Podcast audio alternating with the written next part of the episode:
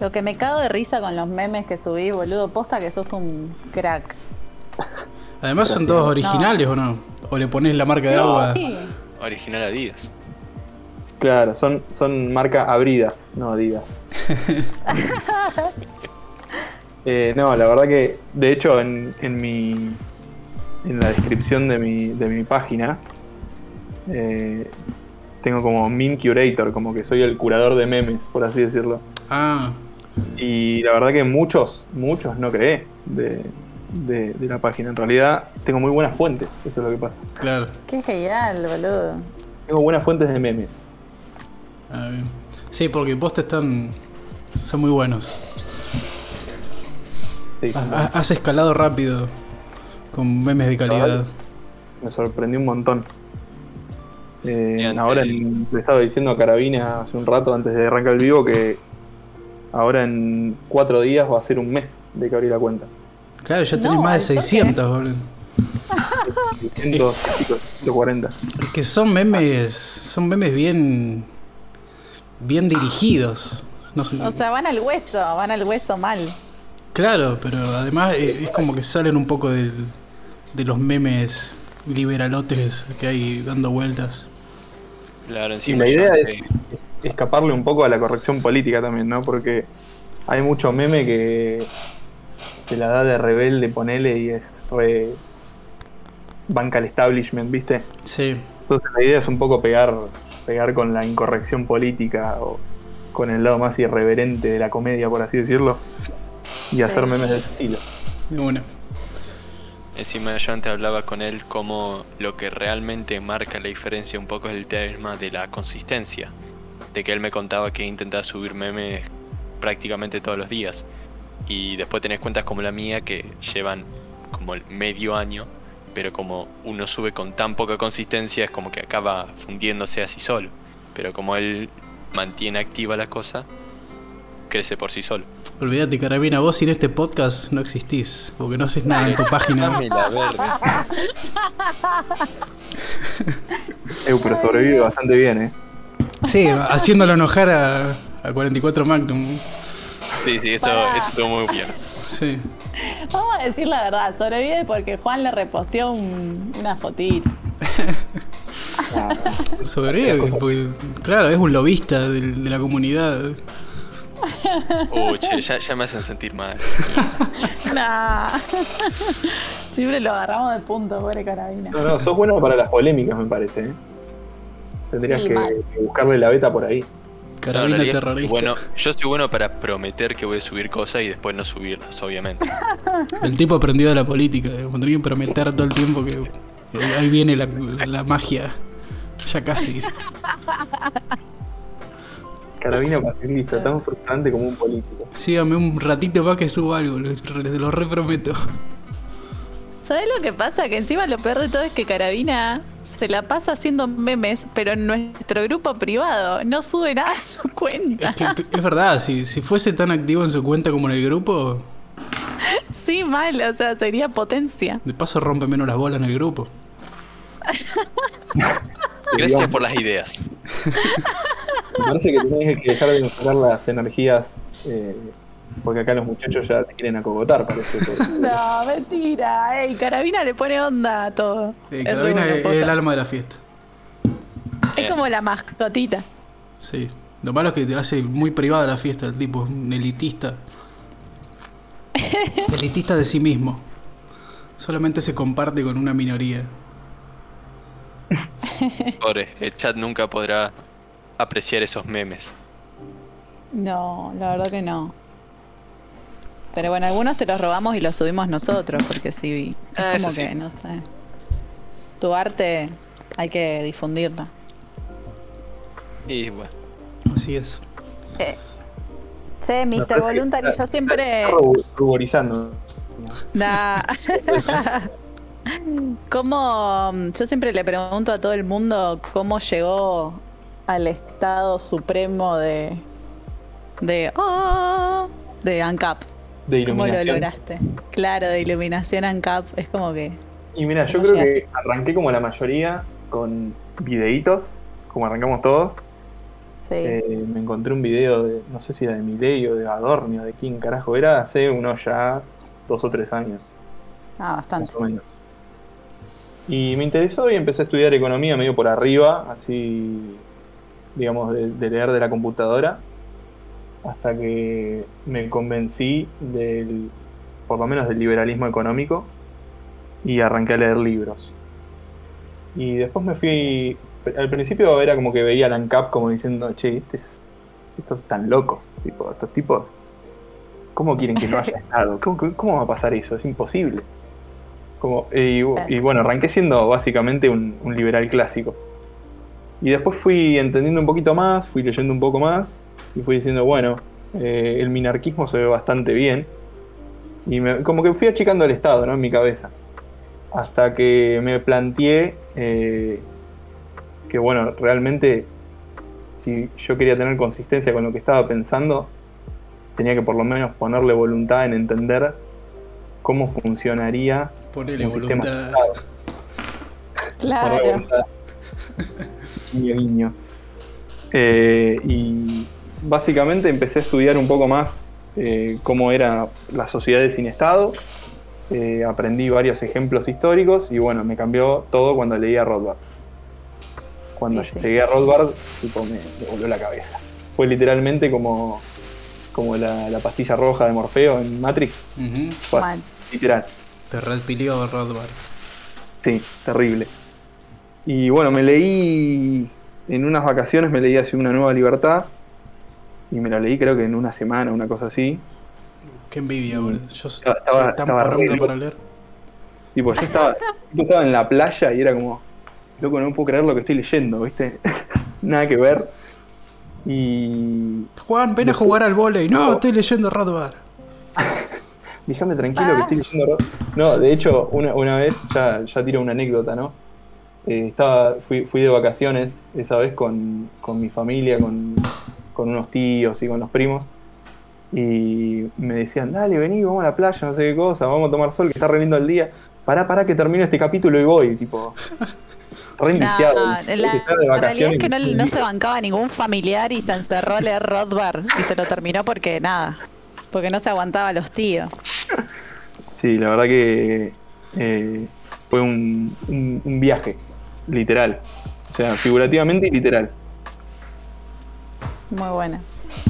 Y recordá exactamente qué obras fueron, porque vos mencionaste así una nueva libertad, pero hay alguno como, eh, como la anatomía del Estado, por ejemplo.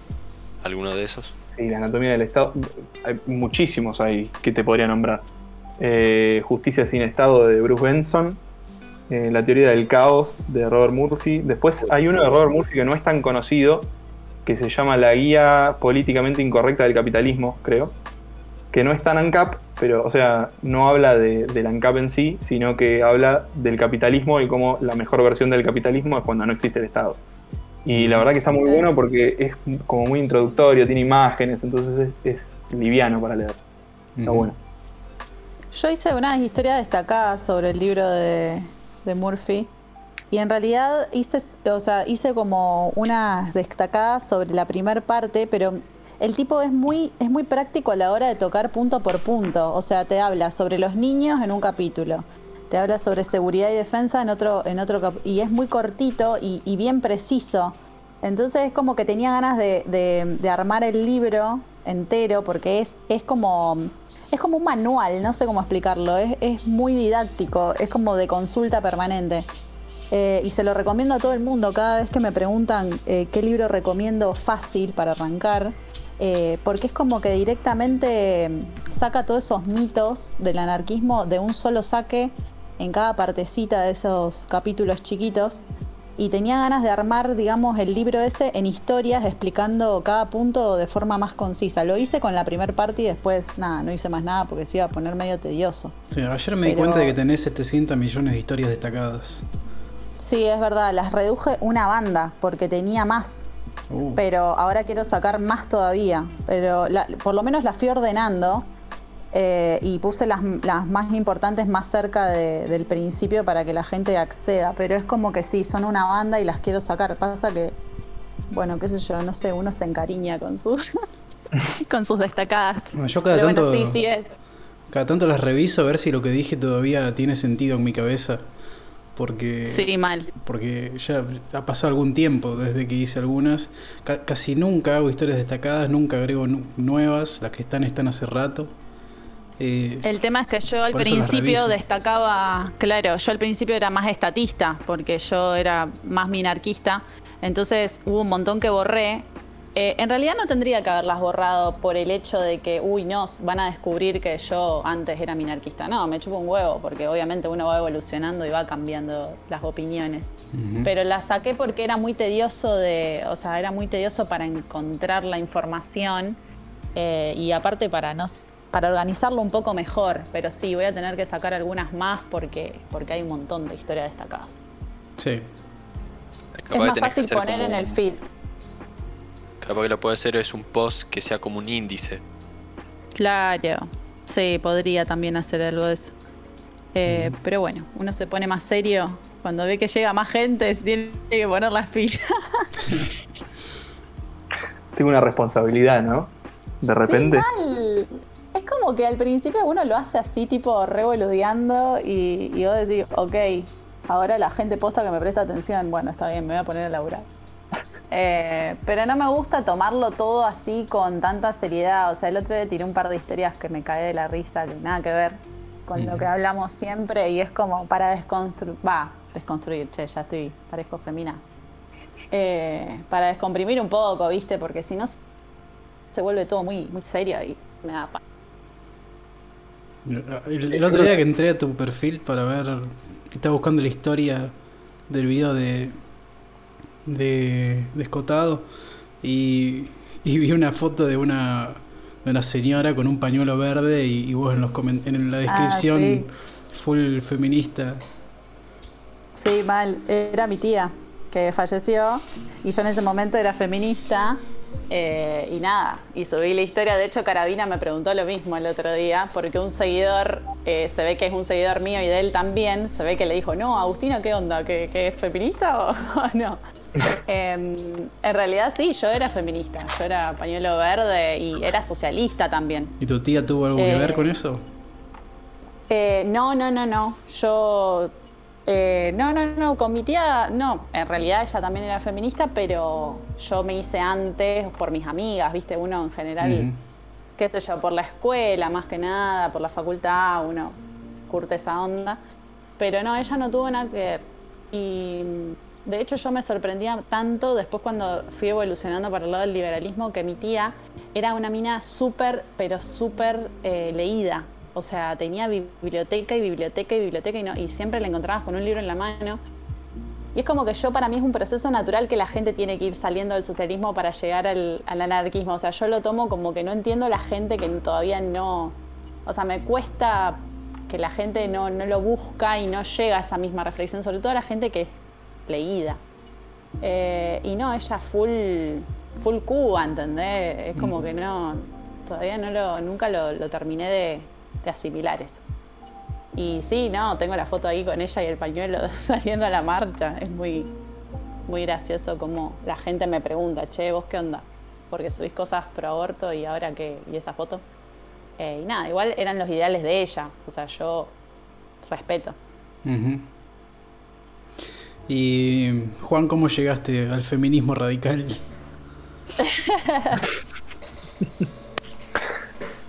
No, el feminismo radical, la verdad que me cambió la vida. Antes era, era una materialista consumista que me sacaba fotos en el espejo todo el día, vanidosa, y ahora me corté el flequillo recto y me dejé crecer los pelos del chivo.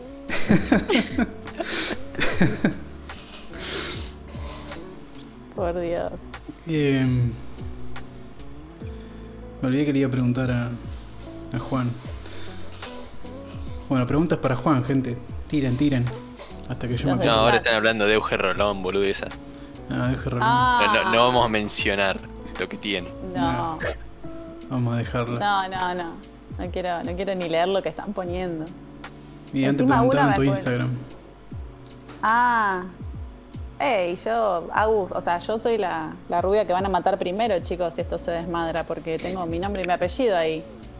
O sea, Es verdad. soy la de la película, la de la película de terror, la primera ahí, la primera víctima. Eh, Agus Mascheroni. Estuve un paso adelante y ya les tiré tu IG, así que el Geoff ya está yendo a tu casa. Ok, listo. Los espero, bebés. open up. Te llega el Estoy en la planta alta, así que puedo ser tipo francotirador desde acá y veo todo el patio. Si no te tiras una cuerda. Bueno. No, fue muy gracioso lo de Rolón porque yo, tuvi- yo subí unas historias cagándome de risa y me empezaron a mandar por privado si me había peleado con Eugenia Rolón y yo, chicos, no. Ni siquiera la mencioné. O sea, no la nombré. No Sí. la robé. Nada, fue catarsis propia. Cálmense. Eh, hay Quieren uno- ver sangre. El Martín Snack preguntó algo, me parece, para nuestro buen amigo Mr. Voluntary. A ver. A ver, para, para que yo estoy medio colgado con el chat, ¿eh? Ahora te la leo. Una pregunta. ¿Va a hacer post sobre ejemplos históricos de sociedades libres? Capaz que tiene un poco que ver con lo que mencionaste del lejano oeste en uno de Eh, tus... Sí, sí, obvio, obvio. Es más, el del lejano oeste era el, el primero de una serie de posts que voy a terminar haciendo. Eh, hay unos cuantos ejemplos de que por ahí no son totalmente anarquistas, pero rozan lo anarquista. Y, demuestran justamente que hay servicios de los que nosotros estamos acostumbrados, digamos, eh, la seguridad, la justicia, la defensa, ese tipo de cosas. Uno está acostumbrado a verlas hechas por el Estado y solamente hechas por el Estado porque hace muchísimos años que el Estado se encarga de eso o se arroga esas funciones. Entonces me parece bastante interesante poder explicar eh, periodos históricos o sociedades en las que ese tipo de funciones se llevaron a cabo por, por individuos privados, digamos. Así que sí, eh, el del oeste es el primero, pero hay unos cuantos casos. Tenemos Islandia, eh, Pensilvania, los celtas, los taoístas hablaban mucho de, de- antes de que el imperio chino empezara a copar todo lo que es China, hablaban de cómo se vivía sin Estado. También afirman que se vivía mucho mejor sin Estado. Eh, así que sí, hay, varios. Como que quieren ocultar en la historia eh, las sociedades libres. O sea, es como que no se, no se sabe. A ver, en realidad sí, lo buscas bien, sí. Pero tipo tenés que buscar, eh, no sé, personas que escriban de forma más bien imparcial, porque todos le ponen su impronta ideológica. Y es como que encuentra tan fácilmente. Es que la historia por lo general es la, la que nos enseñan, es la historia de los estados y la dinámica que hubo entre los distintos estados. De hecho, Exacto. incluso se, se- siempre se mete a la, a la gente dentro del estado. Es como que esta es tu historia también, digamos. Y por eso también se... Eso, eso es parte de, del- de la parte de adoctrinamiento en, en un cierto set de ideas que la historia del nazismo es la historia de los alemanes. Y, así, digamos, como siempre, por más que hubo un montón de alemanes que, que, se, que se oponían al nazismo, eh, como que siempre es la historia de, de la Alemania contra el mundo, digamos. Y, y no se entiende nunca como la historia de, de individuos que formaban parte o no de un set de ideas que se contrapusieron eh, a otro set de ideas y que de ahí se armó el conflicto, sino que siempre es la historia de los estados. Lo mismo ocurre con Estados Unidos invadiendo todo el mundo, digamos. En realidad hay un montón de estadounidenses que, que se oponen a, a- al gasto militar y, y todo eso, y a las guerras, como fue Ron Paul en su momento, que, que fue el que más evangelizó en ese en, las ideas antiguerra de Estados Unidos, en su momento el movimiento hippie y todo eso, pero la historia siempre se enseña como la historia de los estados y los, los individuos somos simplemente, estamos todos enganchados eh, a esos estados, digamos. Claro, como que no se paran. El otro día también en el discurso, vos escuchás lo que, lo que dice la gente y es como que no, porque Estados Unidos invadió tal y tal. No, no, a ver, hay que aprender a separar eh, que el, el- el gobierno invade. La gente, muchas de las personas que viven en ese país están en contra y de hecho salen a manifestarse en contra de que se bombardee tal o cual ciudad en Irán o en cualquier lugar. Eh, Entonces es como que hay que aprender a... El tema es que eso como no se muestra, nadie muestra la, la filmación en las calles de las personas que salen a decir al gobierno hijo de puta que va y te, te caga bombardeazo las cosas, o sea, los otros países. Entonces es como que na- no, no se muestra y la gente cree que nada, que todos están a favor de que no, yankee hijo de puta, y no es así. Es como que hay que aprender a, a separar a la gente de Sí, te están haciendo muchas, muchas preguntas, Juan. En el chat. No sé si llegás a pescar alguna. Y yo, y yo digo que no voy a mirar el chat para no distraerme. Imagínate. Bueno, pero Eh, estoy- ¿Querés que busque alguna y te las lea? No, no, no, está bien. ¿Qué pensás de Dogecoin? La mejor Dogecoin? de la Que- historia, papá. es, eh, es ir a la ruleta y apostar todo por un, un color, básicamente. El Dogecoin. Eso es lo que pienso yo. Exacto, estoy de acuerdo. total. No, los ahorros de nuestras vidas al verde.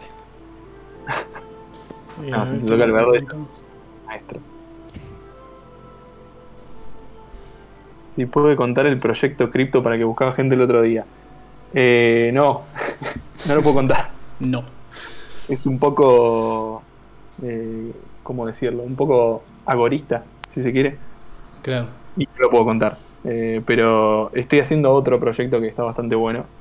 Que es como un fondo de inversión, un fondo común de inversión, pero tokenizado.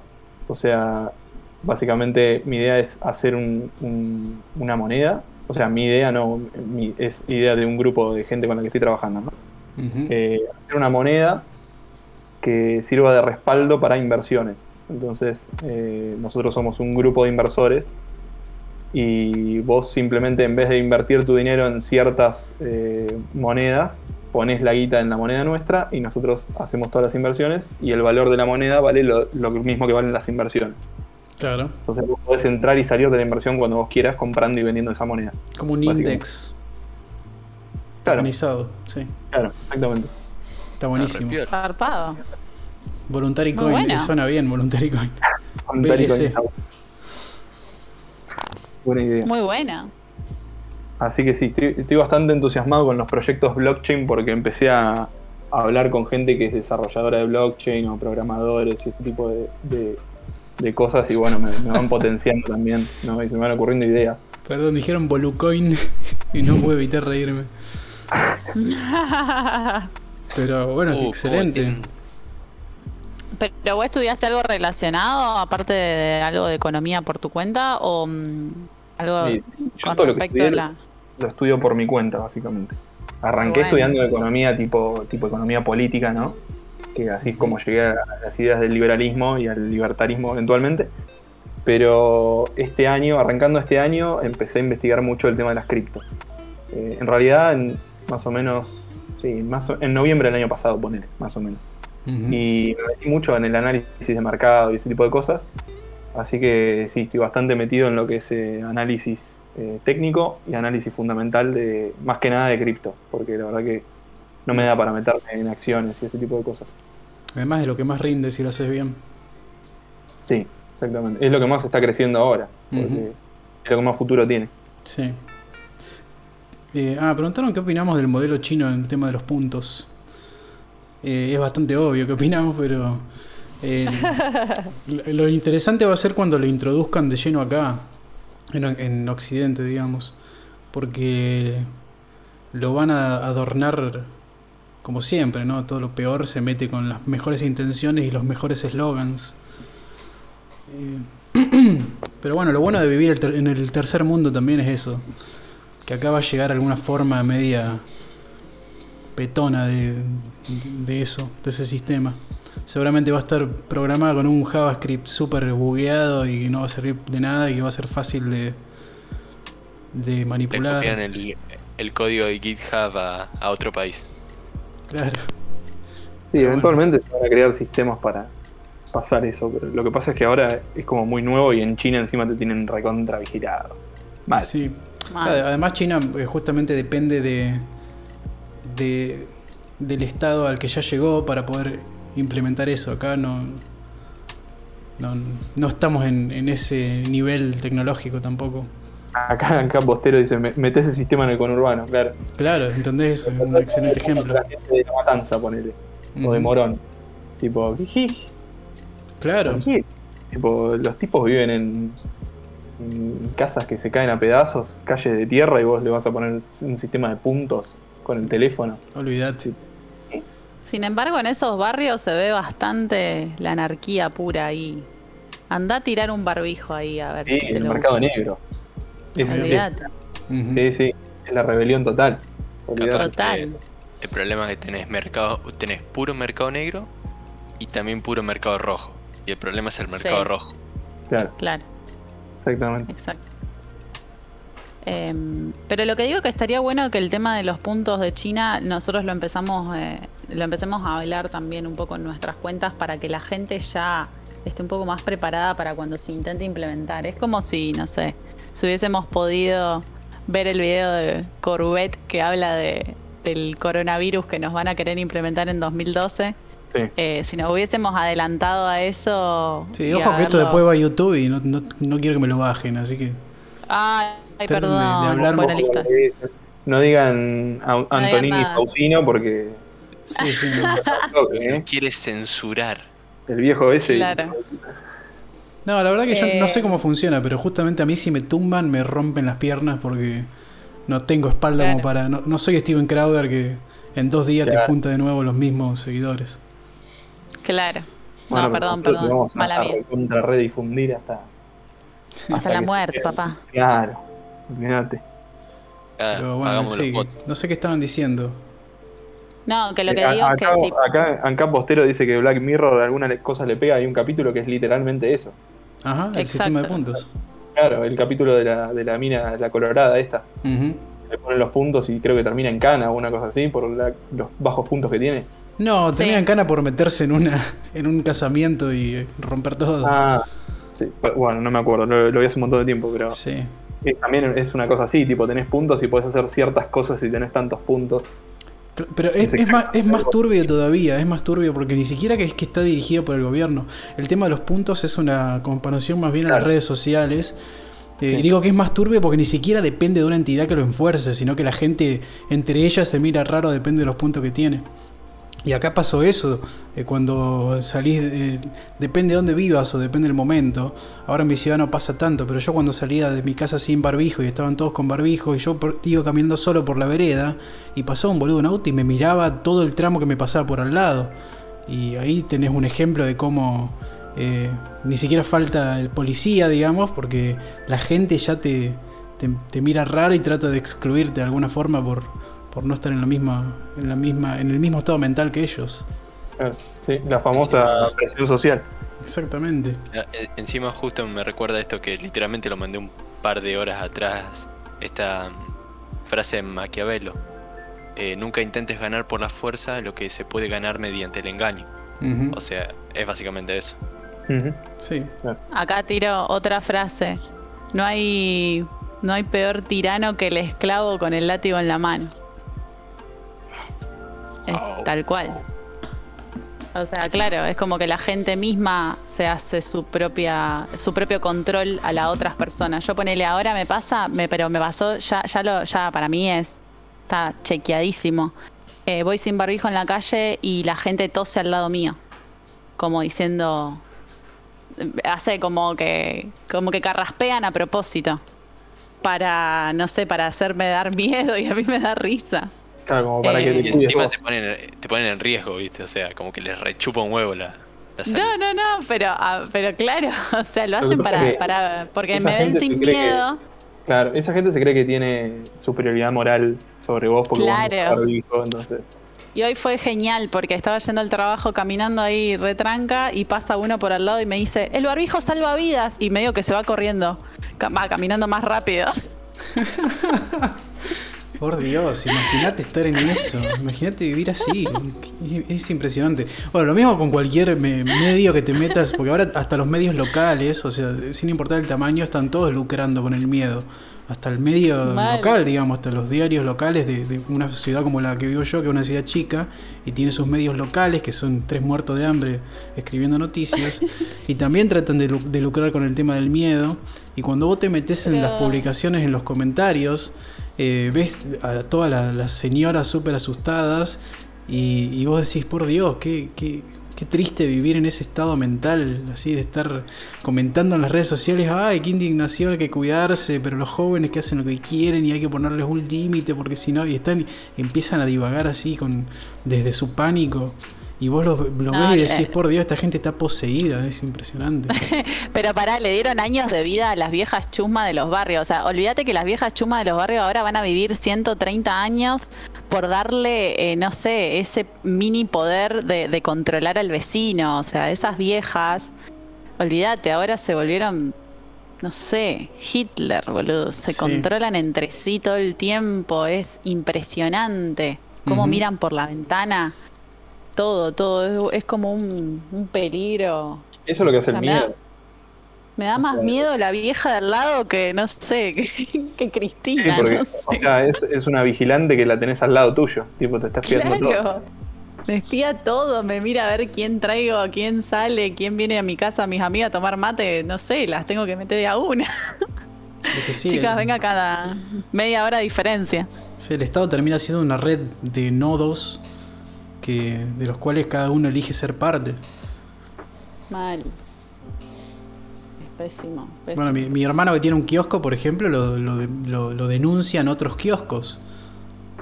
ah, qué hijos de puta. Imagínate, como que nada, si yo no puedo No. abrir y si yo no puedo hacer esto, vos tampoco, ¿entendés? Como que- Nah, son unos hijos de puta. Si yo me cago de hambre, vos también, forro.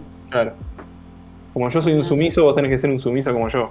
Claro. Es que les pasa eso, les molesta la libertad del otro, porque si vos quisieras meterte en un frasco y estar con ocho barbijos puestos, nadie te lo impide, a mí no me importa. Pero no, quieren que vos seas un sometido también. Por lo menos en mi ciudad estamos lejísimos de que se organicen para abrir. Pasó durante una semana con los gimnasios que se organizaron para abrir igual, hasta que les dijeron, bueno, vamos a multar a los a los que vayan al gimnasio, no solamente al gimnasio. Y ya está, lo- los gimnasios se- eh, cerraron de nuevo y empezaron a hacer quilombo y dijeron que se permite el aire hacer al aire libre y los gimnasios empezaron a sacar las máquinas afuera. Y Lo más divertido es que se permite hacer al aire libre en pleno invierno, te va a dar una pulmonía y es como Claro. que, o sea, básicamente estás contribuyendo a que se colapse el sistema de salud por ser un mogólico y poner leyes idiotas. claro. Ahora, suponete, ¿no? Suponete que sos un, un- un viejo de capital, ¿no? Que vive tipo en un monoambiente, por decirte algo. Por ponerte un ejemplo. Imagínate que te dicen, bueno, abren las cafeterías, pero solamente afuera. O sea, sos un viejo, te querés ir a tomar un café para salir un rato de tu casa porque estás encerrado entre cuatro paredes hace, hace un año y medio y te cagás muriendo de una neumonía porque saliste afuera a tomar un café. O sea, Es Ujú. ridícula. Sí. encima con el frío y la humedad que hay en Buenos Aires, ¿no? Que Mal. No, y aparte, si la salud, la, la actividad física debería ser algo, no sé, que tendrían que habilitarlo a todo el mundo, porque ¿cómo puede ser? La salud es ejercicio también, ¿no? Claro, Salud salir mental. afuera, tomar sol, hacer ejercicio. Eh. Es que por eso se- siempre digo que el, que el, que el Estado no es... eh, el Estado no existe. Después, Lo que existe es el estatismo, que es un estado mental en el que puede estar tanto el policía, el político o, o el dueño de un negocio, que por más que sea un privado puede ser absolutamente estatista. Si el- la gente que denuncia el kiosco de mi hermano teniendo un kiosco ellos mismos, eso es estatismo puro, digamos, por más que vos seas parte del sector privado. El estatismo es, es un- una forma de pensar que, que guía tu forma de actuar, no es simplemente trabajar Claro. para el sector público. Exacto, totalmente. Acabas de destrozar a cada liberal de la República Sí, de. Choristán. ¿Mm? Perdón, liberal clásico. Discúlpenos. Sorry, sorry. hay una, hay una sorry. frase en, en inglés que se usa mucho que es eh, statism is a religion. O sea, el estatismo es una religión. Y es Sí. literalmente eso. O sea, es, Es que mínimo se puede decir que es un dogma, digo. Sí, sí, sí. e- Es divinidad por la autoridad. Tipo, como no, vamos a hacerle caso a estos porque ellos son los que saben cómo nos tenemos que cuidar. Sí, bueno. Es un huevo, tipo, investigar por tu cuenta a ver si realmente eso es lo que tenés que hacer para cuidarte. Pero los tipos lo hacen igual. Tipo, siguen la fe, básicamente. Sí, es que es así. Si vos decís que... A ver, la palabra confianza viene de la, de la misma etimología que fe. Y la gente que confía en que el Estado... Porque es así, no podés justificarlo. eh, en- de, de hecho, digamos, el, el Estado se justifica siempre desde, desde la ideología. Y confiar en que el Estado va a hacer lo que vos querés que haga o que es capaz de hacer lo que vos querés que haga es una cuestión de fe, nada más.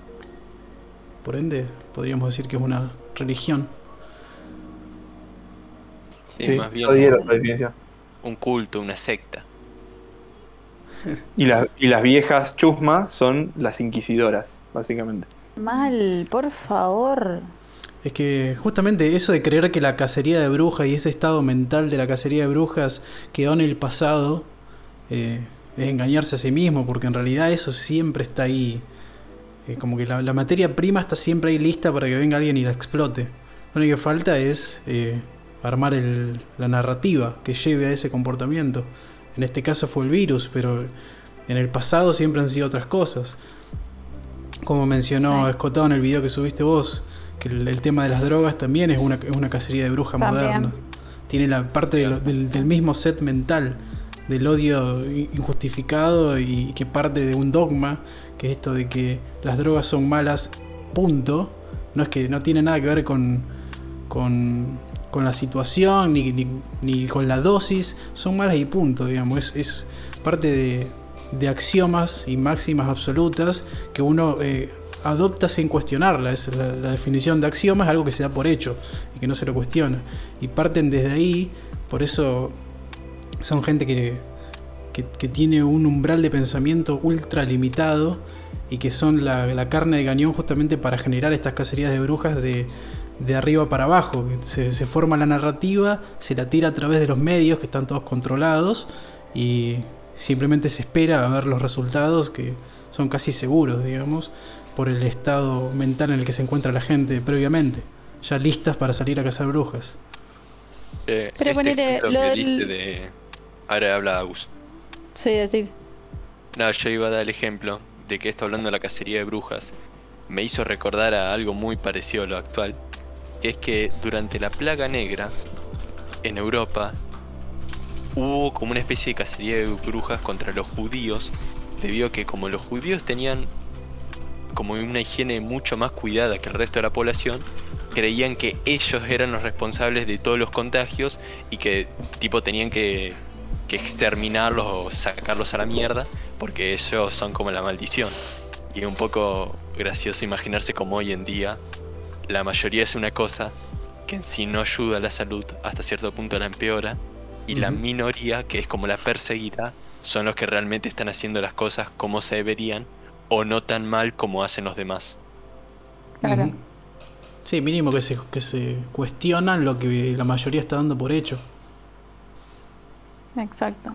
Viste un ejemplo espectacular para otra frase que creo que todos conocemos, que es que el ignorante siempre está condenado a repetir su historia. Mal. Y es. Exactamente lo mismo, o sea, es, es el mismo caso, e- es incluso hasta parecido porque estamos hablando de una enfermedad y pasa exactamente lo mismo porque la gente tiende a comportarse instintivamente de la misma manera. Entonces, como la gente no aprende de sus errores porque no aprende historia, se termina repitiendo la historia, básicamente. Sí. Yo a mí lo que me llama la atención es que todos estén hablando de lo mismo. O sea, vos te juntás a tomar un mate con alguien y hablan del COVID. Vas al lado, a la verdulería, hablan de COVID. O sea, no tienen otro, otra cosa mejor de qué hablar. O sea, tan básico. Y, y lo que vos decís de los medios chiquitos de cada ciudad. O sea, yo no sé, no entiendo. ¿se- ¿Llegarán bolsos hasta cada canal pedorro de, de, de, no sé, de cualquier No, pueblo? Es porque ganan, o ellos mismos ganan audiencia. con eso. Es como, claro. Ganan audiencia y eso después. A ver, acá los medios son chicos, pero así todo hacen chivos de, de, de otros negocios locales. Y siempre va a depender de la audiencia que tengan el precio de, de lo que cuesta la publicidad. O sea, ganan No. dos mangos por cada una, pero es lo que, lo, lo que hay. O sea, Sí, más razón tienen para exprimir el miedo. Capaz que algún Claro. sobre municipal la agarran, ¿eh? Ah, eso sí, mm, sí, olvídate. Hay algunos que, que ya es súper sabido que sí. Eh, Digo, no, no. bueno, el, otro día estaba estaba viendo el tema de, de Médicos por la Verdad, que los metieron en, en cana a un par en Rosario. Sí, Y, Sí, sí. y es, es interesante porque los locos fueron a, a pedir un. O sea, lo que están exigiendo es un debate científico. público, científico, sí, obvio. Claro. Y la, lo que la gente se está comiendo es que los tipos son eh, negacionistas anticiencia. No, o sea, no, fíjate cómo para que la ciencia exista y se mantenga, eh, eh, como que requiere justamente de que la gente entienda lo mínimo de, de ciencia y es que parte de- siempre de un, de un debate y un desacuerdo que al contrastarse y al, y al ponerse uno contra otro se termina llegando a una, a una síntesis. En este caso se está creyendo que la ciencia es censurar a la contraparte, o sea, es impresionante Exacto, al estado en el que, se, aparte- que se llegó. La base fundamental de la ciencia es que siempre está abierta a futuras refutaciones. Entonces eso hace que, que le dé la continuidad hacia adelante, o sea, eso hace que la ciencia avance. Si vos lo que haces es censurar la, la- la parte del cuestionamiento, o sea, que no puedas permitir la refutación, lo que haces es involucionar en, en el- en el- en ese, en ese campo. De hecho, en mi facultad hay un grupo de, de, no de WhatsApp, eh, hay un grupo de Facebook que, que es un grupo general de toda la facultad donde se ponen publicaciones, qué sé yo, y una mina hizo un descargo diciendo que no podía creer que ah, hubiera gente que dentro de nuestra facultad que, que vaya la marcha de Médicos por la Verdad diciendo, la mina básicamente lo que dijo es que de que eran antivacunas y anti y anticientíficos y que, o sea, lo podía entender de cualquier simple mortal, pero no de gente eh, de la facultad. Y yo leí, o sea, yo lo que tenía ganas de decirle, no lo, no lo publiqué porque me dio una paja bárbaro, pero una de las chicas creo que lo puso, que mm, en realidad lo que plantean los tipos es otra cosa totalmente distinta. Quieren ver por qué no se hacen autopsias. Eso es algo muy fundamental en el ámbito de la medicina. Sí. eh, porque no te permiten, o sea, no te permiten hacer autopsias. O sea, básicamente, ¿qué? Murió por COVID, pero anda a chequearlo a la, a la concha de la lora. Sí. Eh, y tampoco y tampoco permiten, o sea, que la- el único tratamiento que quieren imponer es el de intubar a la gente cuando hay un montón de otras terapias alternativas eh, que es que anteriores a, a llegar a la intubación que pueden Sí. funcionar, de hecho que fueron comprobadas algunas en Córdoba, creo. no las menciones eh, por las dudas. No, no voy a decir nada. Eh, y alguna y lo que quieren es un debate abierto y público en los medios de comunicación, que de hecho gracias a que hubo esa marcha, algunos de ellos pudieron llegar a los canales, eh, creo que uno estuvo con, ay, este tipo que es reconocido, un periodista. Eh, bueno, tiene un nombre, eh, como mm, tiene el mismo apellido que el tipo, que el pibe este que an- de Provida, esa a la hora. Laje Laje, ah. llegó con Laje Ah, eh, a una entrevista que, que Laje empezó a, a bastardearlo y después terminó como medio dándole la razón, o sea, o, o diciéndole que, que, bueno, que no estaba tan en desacuerdo al fin y al cabo. Entonces es como que, no sé, es, es una locura lo que, nada, lo que la gente cree. Sí, pero eso también de- eh, depende de, de un par de bases que tienen que estar para que se llegue a este punto. Primero es que la, el mundo se volvió absolutamente cientificista, que considera que, primero considera que la ciencia es un dios, no que es una actividad humana. Considera que la ciencia es algo que existe, no es que una, no es que una práctica humana, sino que la ciencia es algo que existe y que es la única forma, es el único método válido de, de conocer. La un- el único método válido de, de conocimiento es la ciencia. Y, y la desentiende de una actividad humana absolutamente condicionada por los mismos humanos que la practican. Y primero se llegó a eso, a, a esa idea. El cientificismo es algo que es la religión de moderna, el cientificismo. Y, y a partir de ahí, eh, al igual que se hizo en su momento con, con la creencia eh, teológica básica que era Dios, que la, la iglesia como en forma de, de Estado lo cooptó y, y se hizo como que mono- monopolizó esa herramienta ¿no? de, la, de la creencia en Dios. y la llevó para el lado que quería. Hoy ocurre lo mismo, se, formó la, religión de la ciencia y el Estado la, cooptó y hoy la lleva para el lado que quiere. Y les dice negacionistas, que como cambia eso por paganos, y, y bueno, ahí tenés toda la misma fórmula con distintos nombres. No, y también lo que a mí me llama mucho la atención es el ese, ese titular de los expertos.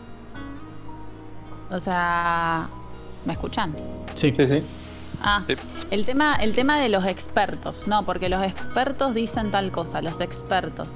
Entonces es como que si no lo dicen los expertos, no sé, ya te pasaste al bando de los, no sé, los negacionistas, los antivacunas, es como que es una, una polaridad tan grande que no permiten el debate. O sea, el debate ya está cancelado, del vamos.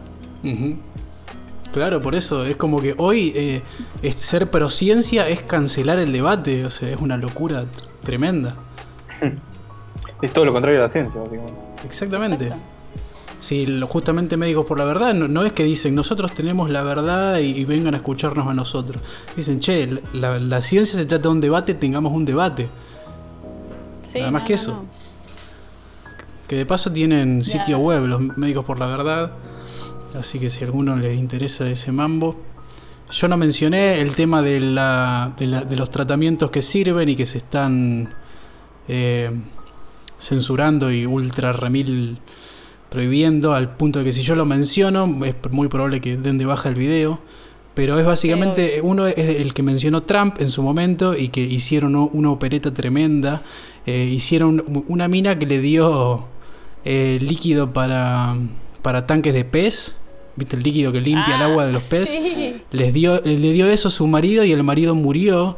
Y después la mina salió a decir que le dio ese, que le dio eso porque Trump había dicho que, que, que eso funcionaba.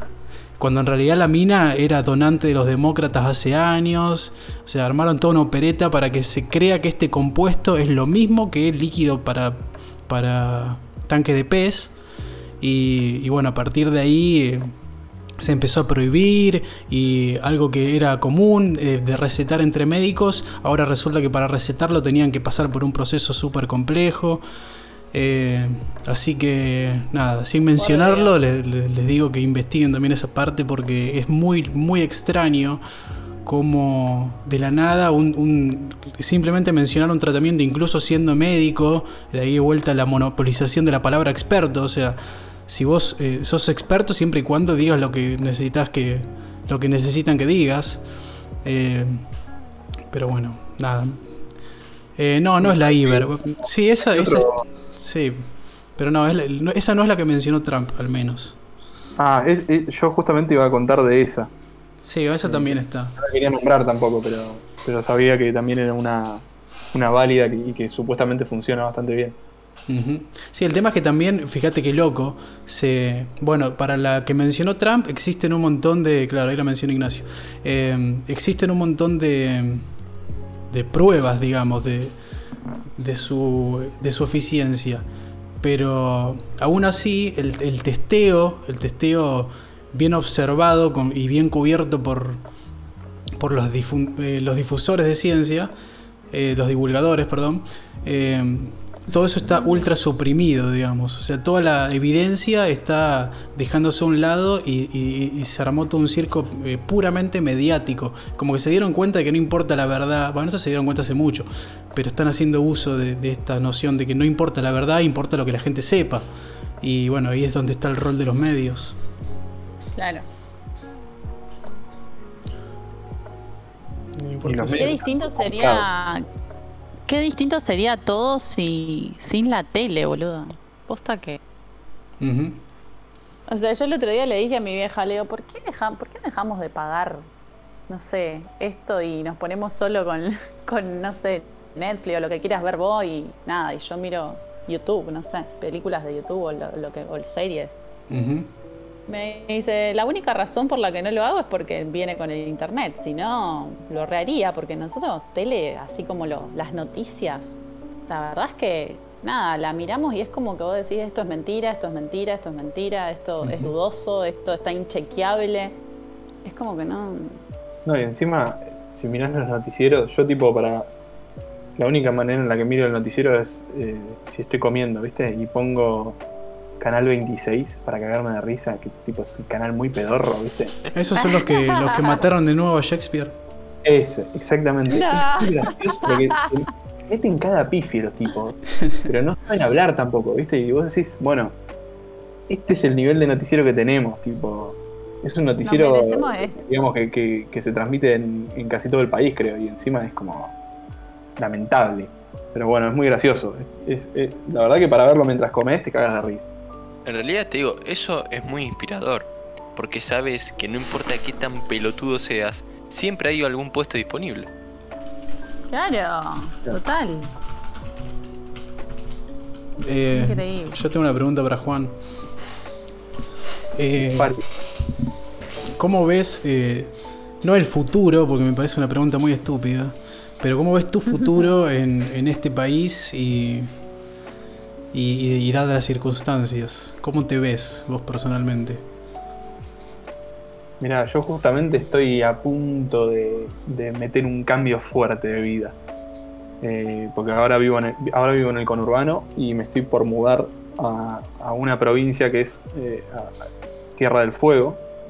Uh, Que- le- En realidad es do- es donde yo nací, yo nací ahí, me crié ahí y después me vine para acá, para Buenos Aires. Así que estoy por volver ahí y la verdad que no sé cómo cosas ahí a nivel más local. Ujú. eh, como están ahora. Pero sí sé que este país se viene. se está viniendo fuerte a pique y los únicos que podemos pararlo somos la gente que está difundiendo las ideas eh, que le van a hacer bien al país, básicamente. Por eso a mí me parece esencial, o, bueno, esencial no, no sé si es una buena palabra para usar, pero me parece, no sé, primordial eh, dar la difusión de las ideas para que vayamos de a poquito cambiando en la ventana de Overton y la gente empiece a darse cuenta que el Estado es un enemigo y no es el que te cuida, el que te da la salud, el que te da la educación, hace todo lo contrario, básicamente. Sí, y Yo tengo un amigo que se está por ir a vivir a Ushuaia también, que es con el que estuve el último stream. ah, con, con eh, Gorlax, Así es. Él se está por ir Mirá. a vivir a Ushuaia. Mira qué loco. Yo también, entonces, capaz que en una de esas, quién sabe, hacemos un stream juntos en algún el momento. High Stream 2.0. Dos, claro. No, chicos. sí. No, chicos, no, no va a pasar porque no llega internet a Tierra del Fuego. O sea, olvídense, van a poder más cazar razón para irse. pescados. No, igual te digo, yo una vez fui, fui justamente por el viaje de egresados y es hermoso. Es genial. Es muy lindo. Tipo, no sé, si no sé fueron- qué, cómo sería vivir ahí, pero al menos por estar una semana, me encantó. Mirá, cuando vivía yo era pueblo muy chico y después fui tipo de vacaciones porque todavía tengo amigos y familiares allá y crecí un montón desde la última vez que yo, desde cuando yo vivía, digamos. Así que no sé, pero la verdad que es espectacular. El lugar es espectacular. O sea, estás entre el mar y las montañas. Y no sé, unos paisajes de la puta madre. El Parque Nacional es espectacular también. Así que si siente pueden ir a Ushuaia, vayan, porque por lo menos de siente una mini Alaska. Sí, más o menos, sí, bastante parecido. Es bastante parecido. Igual Bueno, la Patagonia en general es muy lindo, ¿no? Pero ¿Y vos te vas por una cuestión relacionada a tus ideas o es más una cuestión, eh, no sé, de familia o algo por el estilo? no, eh, es un poco de todo, digamos. Eh, terminé ahora una etapa en la que venía trabajando muy fuerte en un, negocio que tenía yo, lo terminé cerrando ahora hace poco y tengo a mi familia que se va para Uruguay, el resto de mi familia. Y la verdad que yo no, no me quería ir a Uruguay, porque, o sea, me gusta el lugar y todo, pero no quería seguir, digamos, eh, seguir a mi familia, digamos, quería que ellos hagan la suya. Y, y la verdad que necesitaba un cambio, estar solo un rato, ¿viste? No sé, yo soy una persona que le gusta mucho estar solo y pensar mucho eh, en soledad. Creo que pensar en soledad no es lo mismo que, que pensar estando eh, de acá para allá haciendo cosas o hablando con gente. Es muy, muy diferente. Y así que es un poco de todo, es un poco personal, un poco económico, un poco también eh, el, el tema de, de la autosuficiencia y, y de que allá hay mucho menos control estatal, por así decirlo, entre comillas, porque control estatal siempre existe, ¿no? Pero eh, me parece que es un lugar mucho más libre que donde vivo yo ahora y me parece que va a ser un cambio bastante bueno. Eh, espero Sí, que se refleje también en la cuenta el cambio. De una.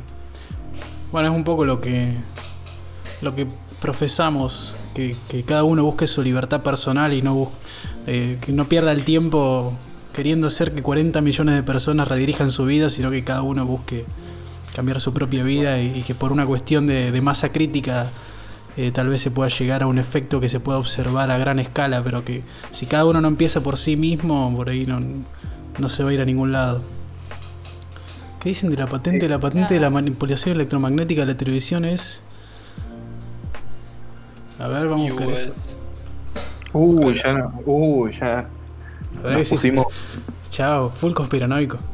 Ahora entramos en el. Ah. en el ¿Dónde lo busco? A ver, patentes. Creo que hay un- una página para.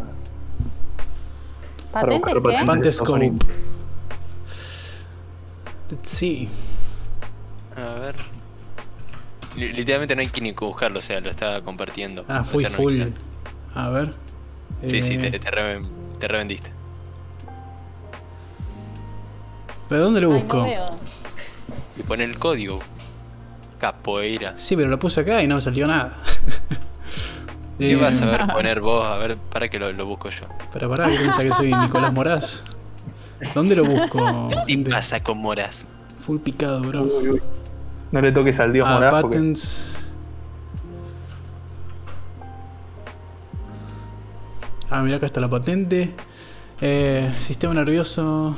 Manipulation by magnetic fields from monitors. Jojo. A ver si Qué se picante, ve. ¿no? A ver. Para que lo voy a.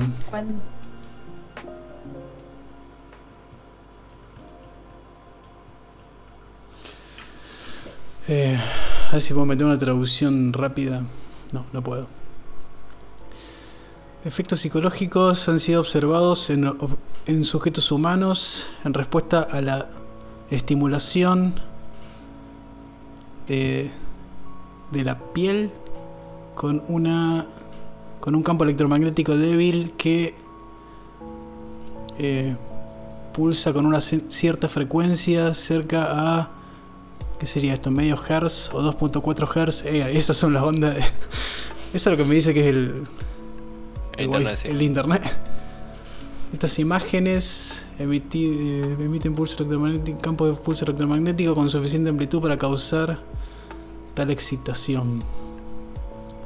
Epa. Es por eso posible manipular el sistema nervioso de un objeto eh, pulsando imágenes. Yo estoy eh, traduciendo pul- pu- pulsing como pulsando, pero no sé si, si habría alguna mejor.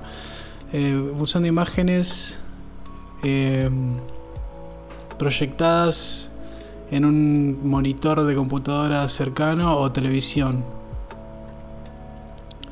Eh, para este último, la imagen pulsada eh, puede ser. ¿Cómo sería la traducción de embedded?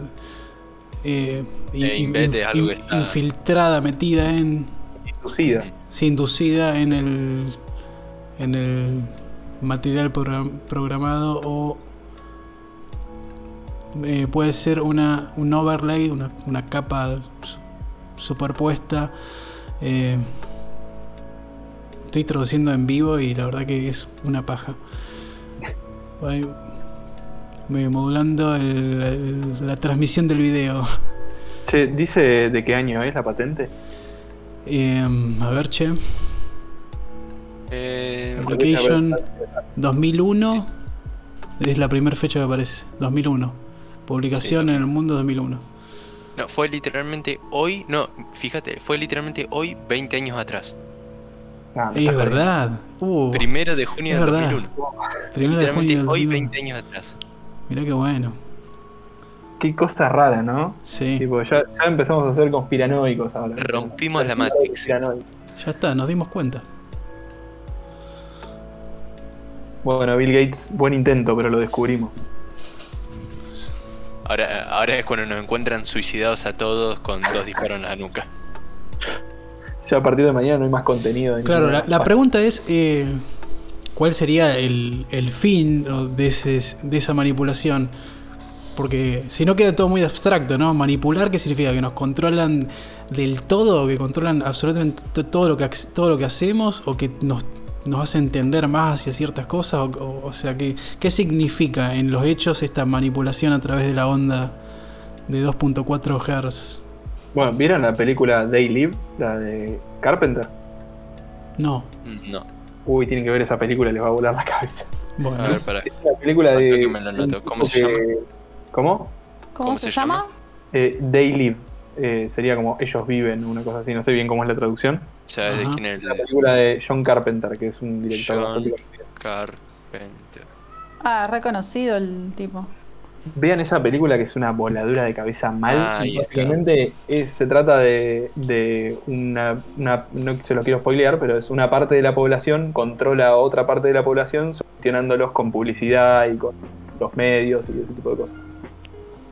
Está muy buena la película. Porque, a ver, el, el tema, por ejemplo, de la gente que se la pasa mirando televisión y que, y que, y que termina actuando casi de manera zombie, eh, acorde a lo que dice la televisión, sin, sin cuestionarse demasiado nada y, formando su sistema de creencias alrededor de eso.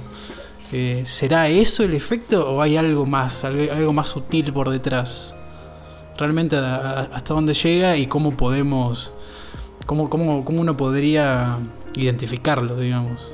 Si no queda en este, en este, en, en esta paradoja de que si estamos bajo eso y no podemos verlo porque estamos bajo eso, digamos, bajo ese efecto. Claro. Y capaz sea algo medio, medio hipnótico, ¿no? Medio como. Como que te obliga a ver la tele, estando, Claro, la estando que cerca no- de la tele. Sí, la verdad que no sé. Cómo, cómo, se, cómo se observan los efectos. ¿Cómo sabe la gente que lo, que lo emite, por ejemplo? Porque estamos hablando de una intención que tendría que ser llevada eh, por cierto ahí medio grupo que de lo personas. explicaron en el chat. O sea, creo que ahí tiraron una explicación que como que esas esos campos magnéticos que nada, que te no sé, te inyectan o están ahí, eh, digamos como que reaccionan ante un estímulo externo que podría ser una imagen, una imagen de afuera, que es lo que está explicando ahí en el chat, yo por lo que entendí. Entonces, con todo lo, del- lo que dijeron ahí del 5G, qué sé yo, podría llegar a ser de que literalmente te cambien, o sea, que estimulen de forma biológica con algún contenido externo. Claro, eso yo lo comprendo, pero ¿cuál sería después el, el- el- el efecto, el fenómeno, efecto de eso? Producto de eso. Las viejas macristas. Las viejas. No sé, qué sé yo, sería como... Porque a ver, hoy claramente la- esto- la- gran parte de la humanidad está actuando de manera irracional y, y claramente hay una manipulación ahí. mm, Pero ¿tendrá que ver con eso? Interesante, un estudio muy interesante que se podría hacer sería eh, una distinción entre las maneras o la forma de pensar de la gente que mira televisión versus la gente que no mira televisión. Sí, eso está Estaría muy clarísimo. bueno ese experimento. Eso es muy fácil, ¿sabes por qué? Porque puedes hacerlo con los Amish. Los Amish no tienen internet, no tienen Claro. tele, ni tienen nada de eso. Además de eso, eh, cuestiones de alimenticias también, o sea, los locos están por fuera en un montón de sentidos. Hasta Sí, cierto mal. punto te digo, yo los envidio a esos tipos. Y la verdad que yo cada vez más. Yo al principio cuando era socialista creía que estaban todos re locos y yo, ¿cómo pueden vivir así? Y ahora cada día tengo más ganas de, no sé, volver al Fotolog que estar No los hiperconectada. de colores y zapatillas pony, por favor. que- Claro, quiero volver al flequillo flogger, loco. Sí. Todo era más simple. Era todo mucho más fácil. ¿Qué recuerdo? Eh, Claro, bueno, ahí lo que dice Bueno. Ignacio, que es el que pasó el, el código, eh, puso la idea sería introducirse de forma más fácil con esos pulsos electromagnéticos. O sea que te dejan más predispuesto a cualquier pelotudez con la que puedan salir después. O sea, no es que te mandan algo puntual, sino que te como Claro. que te como que se abren la puerta, digamos, y se meten. Te inducen a que sean más dócil al mensaje de la tele. Claro. Y después el que controla el mensaje de la tele, te controla vos. Exactamente. Por eso hay que tener una una fuerza mental O sea, Para que no te yo caiga en la siempre. Yo voy a decir algo muy tonto capaz, pero lo que la, la metodología que yo utilizo es primero des- si todo el mundo veo que piensa de una manera, yo como mínimo desconfiar. O sea, cuando todos tienen el mismo relato o hablan de lo mismo y, y siempre igual, yo mínimamente desconfío. Es como que eso ya me pone en estado de alerta, decir, mm, Sí. El tema, eh, hay que saber también observarse a uno mismo ahí, porque hay gente que cree que como no vota más a Macri y ahora quiere votar a Milei, como que ya está, el tipo entendió todo, ¿entendés? Y se, se endulza, se endulza a sí mismo en un, en un falso despertar. El loco cree haber entendido la verdad cuando en realidad sigue dentro de, de un, de una mentira, digamos. Sigue dentro de ese... O, o, bueno, justamente el cientificismo también es un falso despertar, es creer que, que entendieron que la ciencia es la única forma de ver la realidad y de entender la realidad y que ellos son los que entienden todo, cuando en realidad simplemente cambiaron de dogma. Por eso hay que eh, saber observarse uno mismo, de tener la mente realmente abierta y no simplemente cerrada en otro círculo.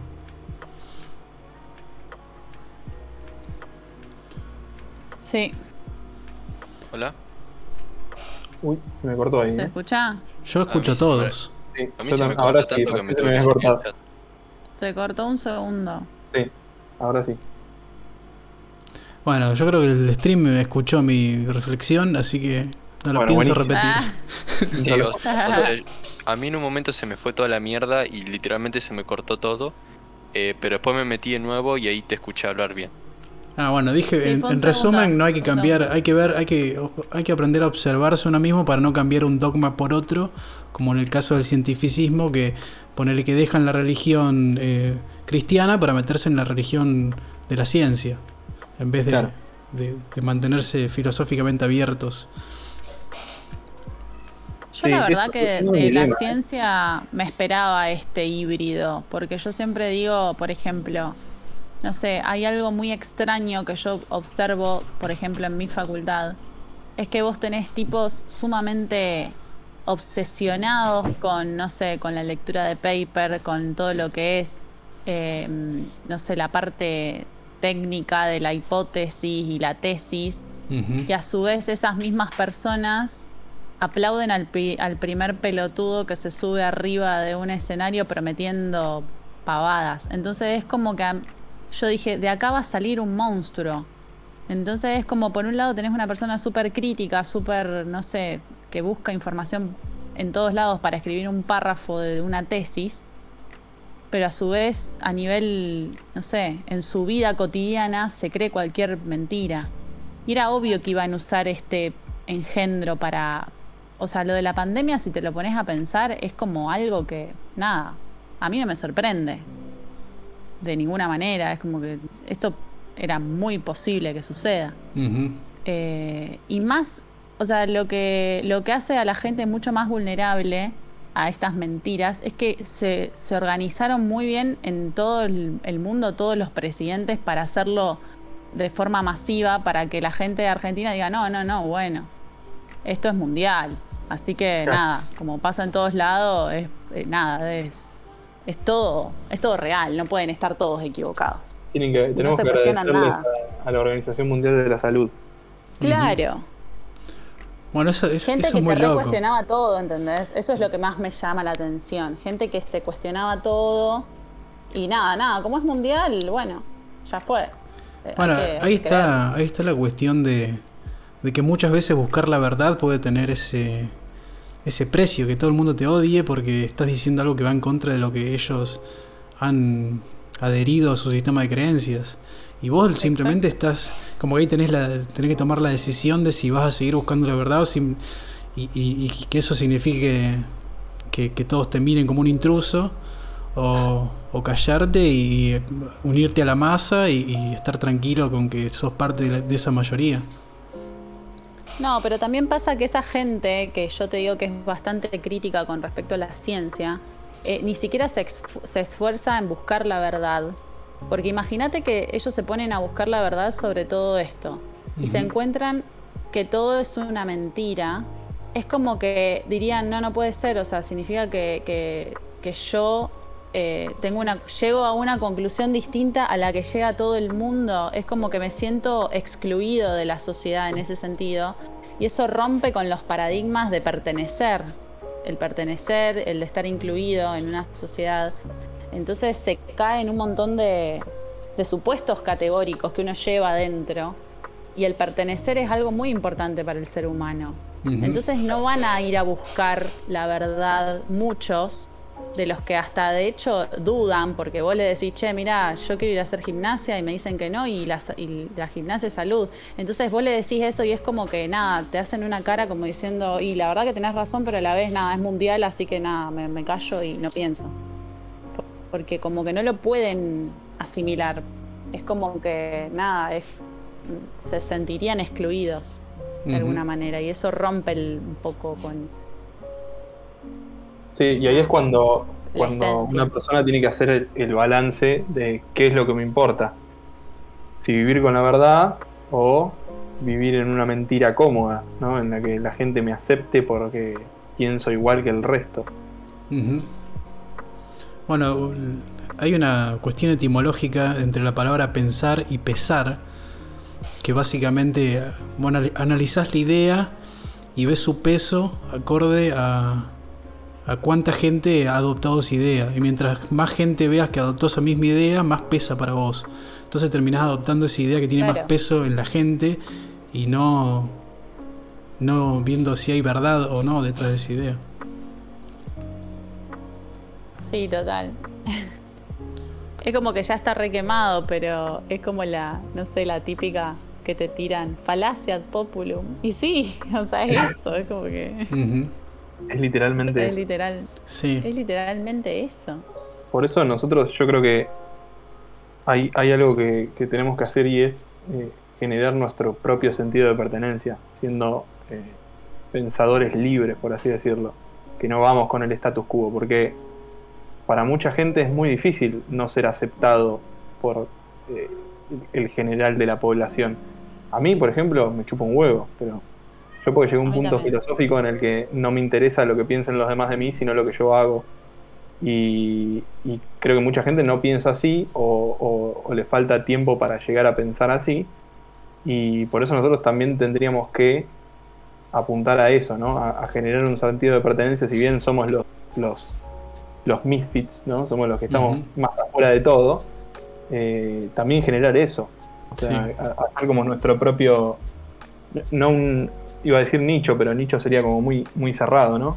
Algo abierto para todos, pero en, que la gente se sienta identificada también.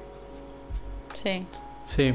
De hecho, eso que decís vos lo, lo, lo, nombra muy bien Nietzsche. Es como que Nietzsche se siente en un.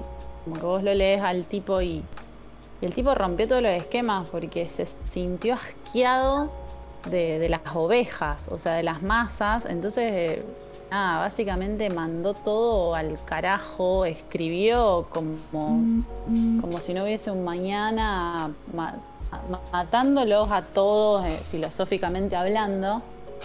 Y el tipo rompió todos los esquemas y claramente en su momento fue un incomprendido que no lo quería nadie, porque parecía un loco de mierda y resultó ser uno de los más sensatos. Y vos lo lees al tipo, escribió hace una pila de años y es, y es muy vigente lo que dice. Es como nada. Y ahí es cuando uno, yo creo que el tema del pertenecer es algo mucho de la autoestima. El que quiere pertenecer es porque no trabajó adentro, le falta. Eh, mm. No sé, es como que para mí uno puede. A, poner a mí la cuarentena me alejó de un montón de amigas. Mis amigas estatistas, cuasi nazis, que me dijeron que si violaba la cuarentena me llamaban a la policía y me denunciaban. Ah, eh, con esas no. Sí, o sea, me tuve que alejar porque no es que me tuve que alejar, ellas se alejaron de mí, yo no me quise alejar, pero es como que pasa. Con, amigos así, ¿por qué necesitas enemigos? Pero claro.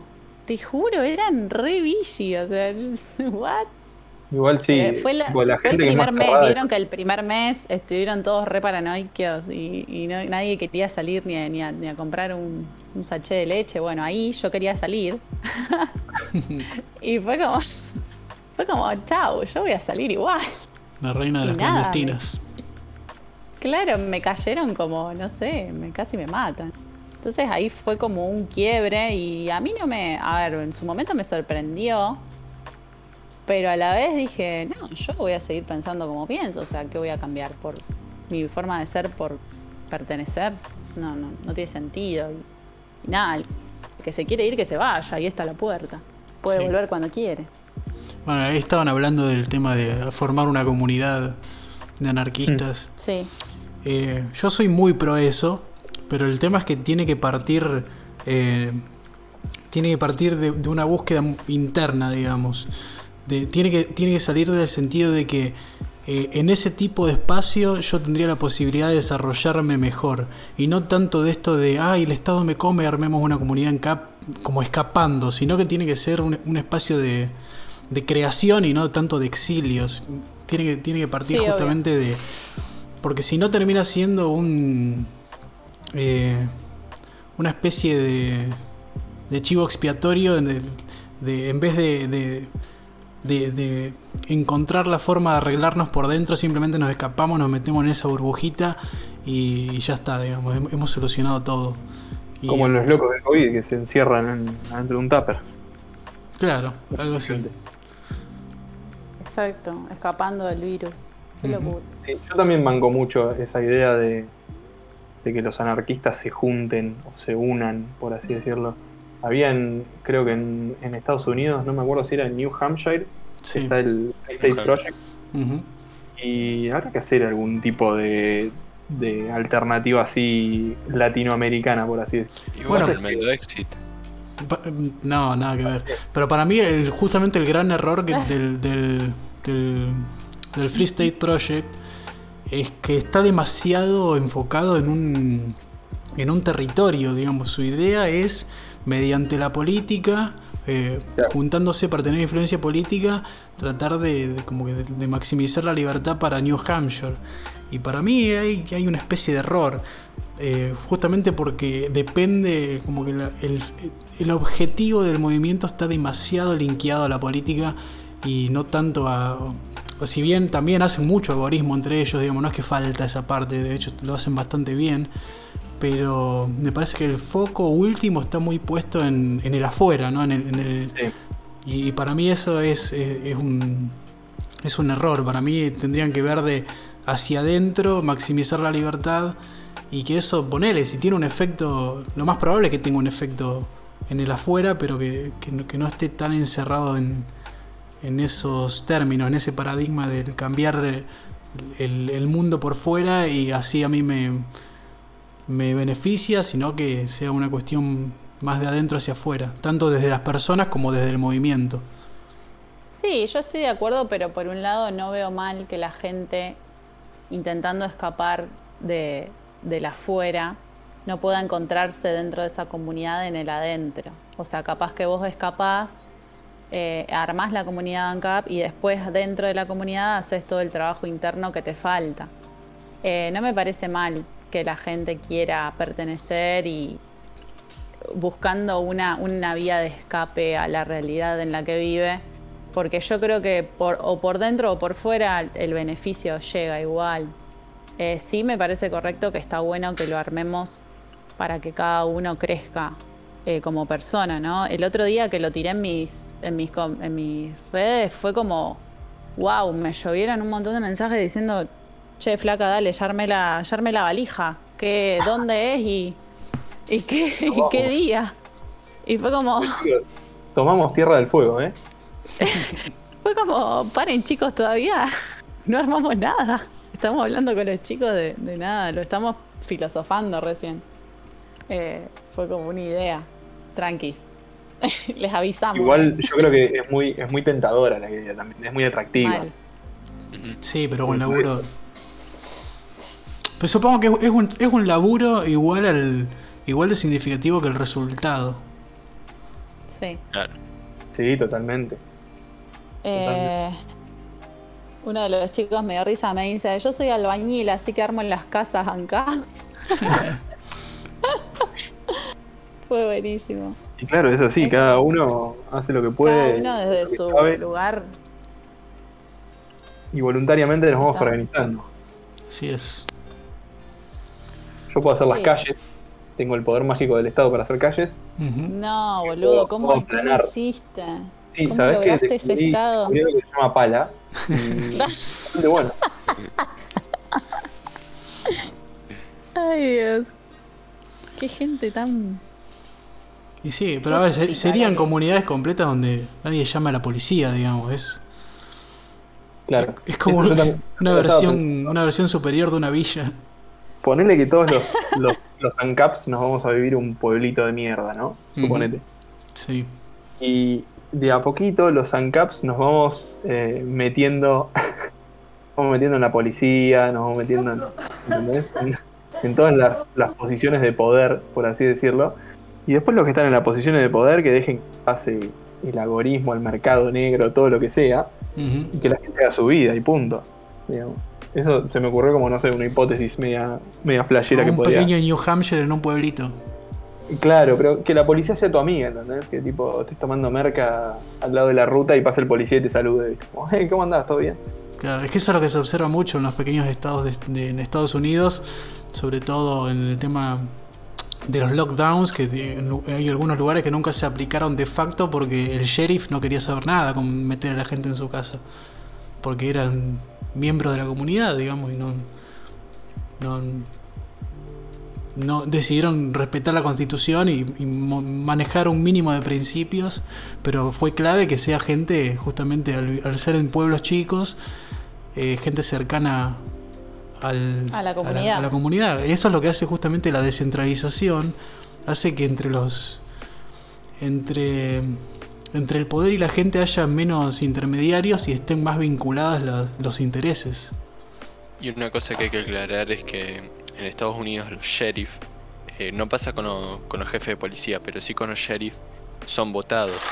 Entonces al ser comunidades chicas, donde cada voto cuenta, es como que el sheriff se da cuenta y dice, che, aun si yo realmente quiero aplicar la cuarentena, es medio que un suicidio para su cargo. Entonces es como que la propia sociedad lo impulsa a cometer, a seguir la libertad básicamente.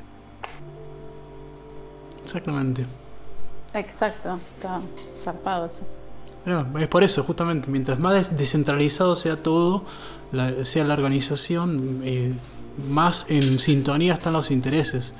Por eso, para mí, eh, es mucho más eh, importante hablar de descentralización que de capitalismo y propiedad privada, etcétera. Porque el capitalismo puede llevar a que haya eh, empresas como Google, digamos, o, o- o la cantidad de gente que hoy se supone que forma parte del, del sector privado, pero que tienen una mentalidad absolutamente eh, estatista, eh, siendo privados, digamos. Por eso no soy. A, mí el, el término anarcocapitalismo yo lo uso, yo casi que no lo uso, eh, justamente porque me parece que. que que, le- Que que si lo, que enfocado. si lo uso le pongo demasiado foco en el tema de la propiedad privada y el capitalismo, cuando en realidad para mí eso tiene que ser una, una mera consecuencia de, de- de la libertad y la descentralización y de la Sí, individualidad. O sea, el capitalismo Sí, tiene que ser el, ciertos- el producto y no el, el principio básico. O sea, hay ciertos em, ciertas palabras o ciertos términos que fueron reprostituidos. Es como que hay que limpiar un poco el nombre de.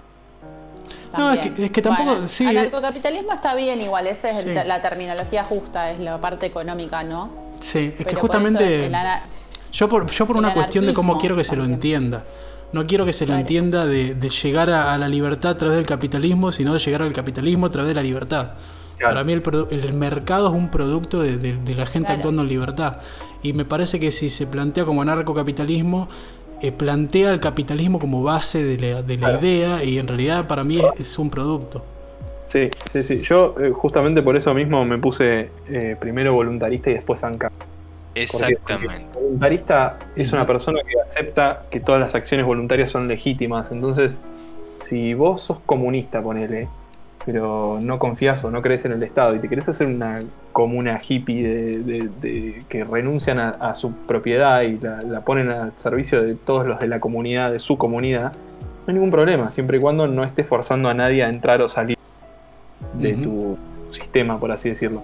Sí. Entonces, ¿qué pasa? Para mí, la gente en plena libertad, en- en- entendiendo que toda acción es voluntaria, lo más lógico es que se inicie un proceso eh, capitalista, porque e- es el, es el sentido común aplicado al intercambio de bienes. Eh, Después, si vos querés renunciar de tu propiedad, bueno, eso es problema tuyo. Claro, Exactamente. exactamente. Yo justamente iba a comentar eso de que el término ya existe, que es el voluntarismo, ¿viste? Así que... Y bueno, mismo muchos se, se usan el nombre agoristas, por más que el agorismo sea otra cosa. Pero... Pero sí, che, eh, es como que es muy cierto eso del hecho de la descentralización o la desobediencia civil siendo un factor mucho más clave. Eh, a mí me gusta decir que por más que no me gustan del todo los ANCOMs, yo estoy mucho más dispuesto a vivir en libertad con un ANCOM o en una comuna ANCOM que rodeado de minarquistas lamebotas. Sí, bueno, el- justamente por eso a mí muchas veces me mandan, qué sé yo, si yo digo algo positivo de alguien y dice, ah, pero ese es tremendo zurdo. Bueno, pero ahí está tirando algo, está diciendo algo que es cierto, digamos, no, no puedo estar todo el tiempo viendo si alguien es de izquierda o de derechas. Eh, con, el, con el tema de, de Antonio Escotado, por ejemplo, eh, yo con- conviviría mucho mejor con alguien con su mentalidad que con alguien de derecha procapitalista pero en contra de todas las drogas. Porque el, el que está en contra de todas las drogas por tal y cual razón tiene una, tiene una mentalidad mucho más verticalista y de, y de, de delegar, de, de esta idea de que se pueden delegar ciertos derechos a una entidad, mientras que alguien como Antonio Escotado, que tiene más tendencias de izquierda, eh, a la vez eh, tiende a entender mucho mejor la, coerci- la coerción y, y ese tipo de, de ideas. De- y la libertad, Claro. por ejemplo. Escotado siendo más de izquierda, tienen, tienen, y al igual que mucha gente de izquierda, tiene una mejor eh, no- noción de la libertad que un montón de gente de derecha que son pro mercado y qué sé yo. Claro, porque tienen más principios. Eh, Sí, no viven en esta paja mental de, de como muchos liberales, viste, de no, bueno, si tenemos un gobierno de tal forma, si tenemos a mi ley, si esto, si lo otro. No, tienen ciertos fundamentos que por más que no estemos del todo de acuerdo, al menos eh, esa reflexión los lleva a tener ciertas conclusiones que moralmente van de acuerdo con las nuestras. Hasta cierto punto. Lo importante es que entiendan que no, no hay que usar un, un aparato de autoridad para prohibir de cosas a la gente, siempre y cuando la gente no viole los derechos de las otras personas. O sea, Claro. no es, e- es mucho más factible juntarse con todos los tipos de anarquistas que existan y que cada uno haga la suya que juntarte, no sé, con un conservador que un conservador piensa que todo lo que no le gusta lo tiene que prohibir. Claro. O sea que ya la, la lógica de él es, tengo que usar el Estado para hacer esto porque es lo que yo creo que está bien. En cambio, el anarquista Sí. piensa de cierta manera, puede pensar igual que vos, puede pensar diferente, pero nunca va a elegir un Estado que imponga su autoridad sobre vos, sino que a vos te va a dejar hacer la tuya y él va a hacer la suya. Por lo menos, teóricamente hablando, eso sería lo correcto, ¿no? Después en la práctica no tengo idea. Porque capaz que después un anarco comunista te dice, no, estás explotando a, a toda esta gente, los voy a liberar y vienen armados, se empiezan a, tirar tiros, ¿viste? Yo qué sé. Sí, bueno, justamente por eso yo considero que, que lo que importa no es tanto. O sea, trato de no ver las cosas como sistemas, sino como, como modelos de relación interpersonal. Siempre es una cuestión interpersonal. El, por eso el- cuando vos hablas de mutualismo, por ejemplo, o de. y lo contrastás con el anarquismo de libre mercado y de propiedad privada. eh, Ambos son dos modelos de relaciones humanas. El, mutualista que vaya y se meta en una comunidad de emprendedores que tengan una idea más de armar la empresa entre todos y todos ser dueños de esa empresa. Y va a haber gente que no quiere saber nada con la dirección de la empresa y que va a querer ser un simple empleado mientras arma su, su emprendimiento aparte, ponele. Y Lo importante es que, siempre existan opciones de modelos de relación entre personas. Porque el mutualista, hay mutualistas que son re violentos y que cualquiera que sea eh, jefe y dueño de empresa, patrón, digamos, como que ese tipo hay que matarlo, ¿entendés? Porque ese no es un verdadero anarquista y hay que matarlo. A veces, pará, loco, si todos los que están ahí con él están involuntariamente siendo sus empleados, ¿qué, vos que te calienta? Pero también tienen esta, esta noción de que, de que emplear a alguien es explotarle y darle, y, y- y es, un- es una forma de coerción. Sí, La teoría de la explotación marxista. Claro, No. por, por eso es como que digo, bueno, está bien, vos tenés esa idea, te, te digo una cosa, relacionate con la gente en base a esa idea. Y cuando, la, cuando alguien no comparte esa idea con vos, no te relaciones con esa gente. Al fin y al cabo, que, sea, que se trate de relaciones humanas, no de modelos que nos abarquen a todos. Porque esa, la única forma de llegar a eso es con un, con un Estado que imponga ese modelo. Y se supone que estamos en contra de eso. Claro, No, y es aparte como que, esa gente si quiere, si quiere validar ese tipo de, de sociedad, que a ver, que agarre, que agarre todas sus energías y la arme y que se fije si funciona o no. O sea, tipo eso de que, de que no exista jefes, eh, que no haya tipo una pirámide de mando, digamos, o sea, que no haya un capataz y los empleados, sino que sean todos por igual que lo trate de armar y que se fije si funciona antes de imponérmelo a mí. eh, nada, de, de querer sacarme mi negocio porque yo soy dueña, ¿entendés? O sea, que lo arme y que, y que vea. Hacelo vos. va o ¿Qué te no. impide a vos hacerlo? Claro, Es algo así como las relaciones monogámicas o abiertas. Como que Claro. no impongamos ninguna de las dos, digamos. Vos fijate con quién vas a estar y Cada tus, uno las relaciones que como quiera. quieras. Claro, es, eh, esa podría ser una Sí, acá, comparación. ya, acá ya están eh, ya están hablando de ir a comprar un terreno. Eh, no, ya el chat está, Dicen que ponemos 3 mil dólares cada uno y lo hacemos. el chat está Ey. cinco pasos adelante.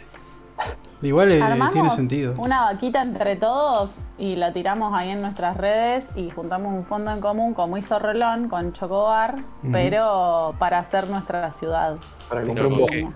Pero qué hija de remil puta rolón, loco. ¿Cómo va a juntar un millón de pesos por un un no lo puedo creer. Bueno, ahí tenés, mira, Liberland, por ejemplo, es un, es un pésimo ejemplo, es un ejemplo de lo que no hay que hacer. Claro. Porque fue. na- na- nació desde el estatismo, digamos. Nació del mismo estatismo. No es una, una, una comuna de gente ya armada que fue y vivió en libertad, sino que querían eh, querían plantar la bandera de la libertad, digamos, y así no Ay, funciona. Por eso se-. Claro, por eso sea- le, hicieron tanto quilombo y por eso les está costando que la cosa sea un país real. O sea, la intención la banco a full y, y que el tipo descubra terreno no reclamado y que diga este es mi país anarquista, está es súper interesante, digamos. Por eso lo entrevistó Michael Malice, al dueño de, al dueño, escucha, al presidente de Liberland. Pero me parece que nació desde, el, desde un enfoque equivocado. Bueno, ¿vieron, Encima, ¿vieron la película esta una de, la- de Netflix, la de la Isla de las Rosas, que está basada en una historia real? Amo esa película, me encantó. De hecho, yo planteé en un momento, bueno, ustedes ya, ustedes se quieren ir a Córdoba, vagos de mierda. Yo quería armar una plataforma marítima, así como en las Hay, películas. hay muchos proyectos ¿eh? de eso.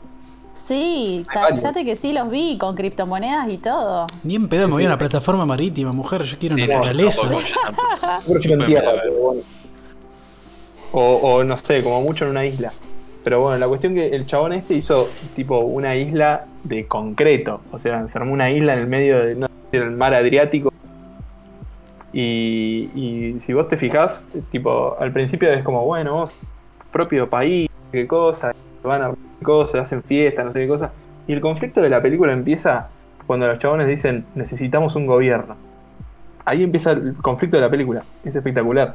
Porque cuando ellos quieren tomar, digamos, quieren ser reconocidos como un territorio independiente, ahí es cuando todos los países se empiezan a meter y empiezan a decir, che, pará, pará, estos, estos loquitos no van a ser un país independiente. Y se empiezan a presionar entre sí y básicamente terminan bastante mal, terminan No lo spoilees, no spoilees, que la Bueno, vayan a ver es- porque es buenísima, la isla de las real. rosas. Que Y encima está basada en una historia real, o sea, posta Claro. que existió la que isla. verlo. eso es lo más interesante de la película, buena. que está basada en una historia ¿Para real. qué mierda querés que te reconozcan la puta que te reparió? Eso, es lo que, decía pasó. Jugala, jugala por abajo, tranquilo, no digas nada. Ya está, se terminó. Los chavales estaban haciendo un montón de plata con eso. La gente quería ir porque ahí podían estar de fiesta y no había ninguna ley. nada. Claro, pero es justamente es como que son cosas que nacen desde, desde el punto equivocado. Tienen la base mal construida. Claro. Entonces, sí o sí se va a caer, digamos. Cuando le pongas cosas encima se va a caer. Una plataforma marítima con una clandestina eterna. Imagínate eso. Uy, loco. ¿Y quién paga? ¿Quién paga el escabio? Igual habría que hacer como esas plataformas petrolíferas que, que no están muy distanciadas una de la otra y hacer como megapuentes suspendidos de una a la otra y ya está. Ya eso es más para un apocalipsis zombie que para escapar del estatismo. Y bueno, no sirve. sería bueno igual, eh. Nada, yo que no, ni en pedo vivo rodeado de metal y acero. No hay chance. Pero te armamos, ¿vos qué te pensás? Te vamos a plantar dos, tres pinitos ahí. Dos, tres pinitos. Bueno, con dos, tres pinitos me alcanza. yo le digo la verdad, yo me voy a hacer, yo me voy a hacer cucharita con leve en, la- en los bosques. Y aguante el bosque, loco. ¿Qué quieres que te diga?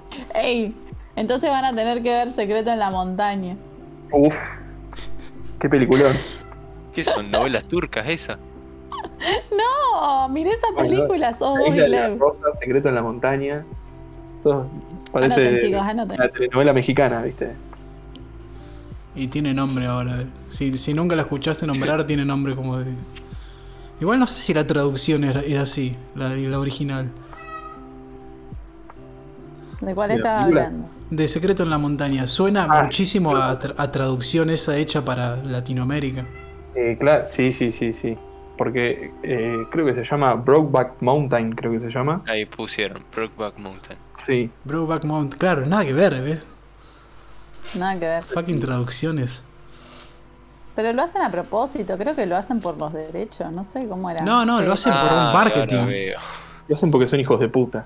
Por eso. Ah, Montaña Ah, pensé que era a propósito. Tipo Home Alone, mi pobre angelito. Claro, ¿Sí? exactamente. Ah, O solo en casa, ponerle la concha de tu madre, no sé, ¿qué, qué? Sí, o qué pasó ayer con Hangover. También. ah, nada que ver. Así Sí, hay sí, un montón de ejemplos.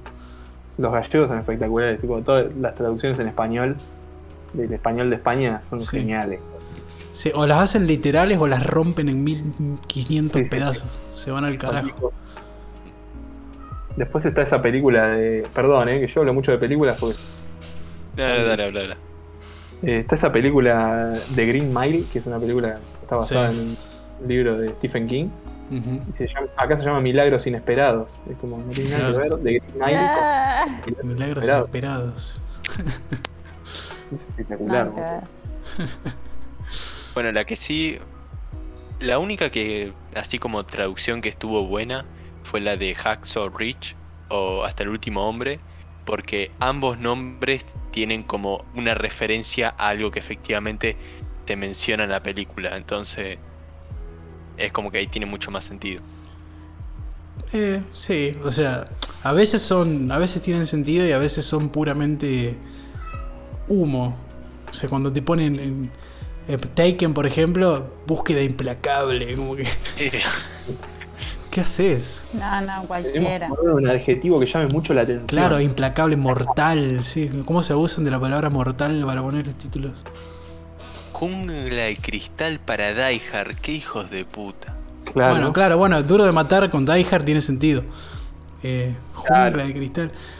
Bueno, yo cuando, cuando vivía en, en Río de Janeiro, eh, está la película Pacific Rim, eh, que acá no sé cómo le, cómo le ponen, esto de los robots gigantes que, que pelean contra Ah, los... sí, sí. Eh, ay, ¿cómo que se llama?